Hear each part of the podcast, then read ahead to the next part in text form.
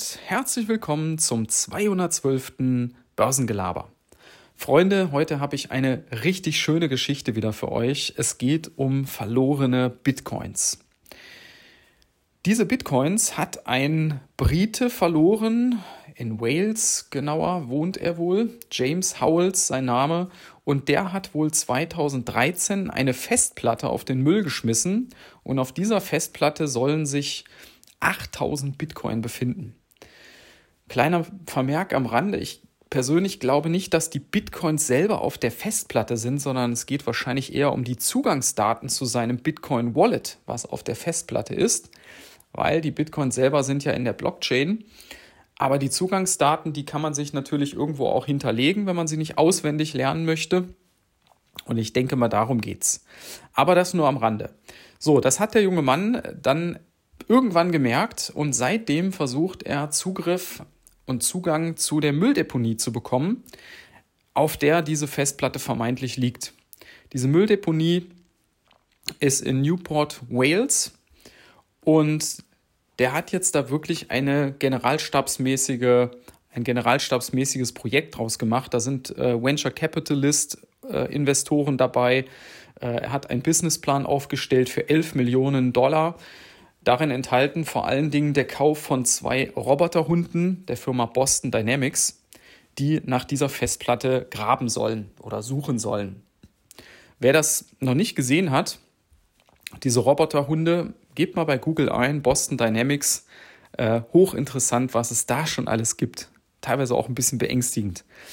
Ja, auf jeden Fall will er eben jetzt Zugang zu dieser Mülldeponie, um nach dieser Festplatte zu suchen.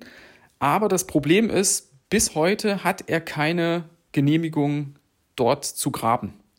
Die Deponie begründet das, für mich durchaus nachvollziehbar, mit ökologischen Risiken, die dort entstehen. Ihr könnt euch vorstellen, so eine Mülldeponie, die wächst natürlich mit der Zeit, da wird immer wieder neues Zeug draufgeschüttet. Da laufen vielfach unkontrollierte biochemische Reaktionen ab, da sind Schadstoffe, Giftstoffe drin und äh, da jetzt nach irgendwas zu wühlen, was mittlerweile fast zehn Jahre dort liegt, ziemlich tief, weiß ich nicht, ob das so die beste Idee ist. Aber es ist natürlich für ihn ein großer Anreiz, weil diese 8000 Bitcoin haben selbst nach dem Crash in diesem Jahr immer noch einen Wert von 170 Millionen Dollar. Ja, da wird wahrscheinlich jeder irgendwie mal überlegen, wie er da rankommt. Ne?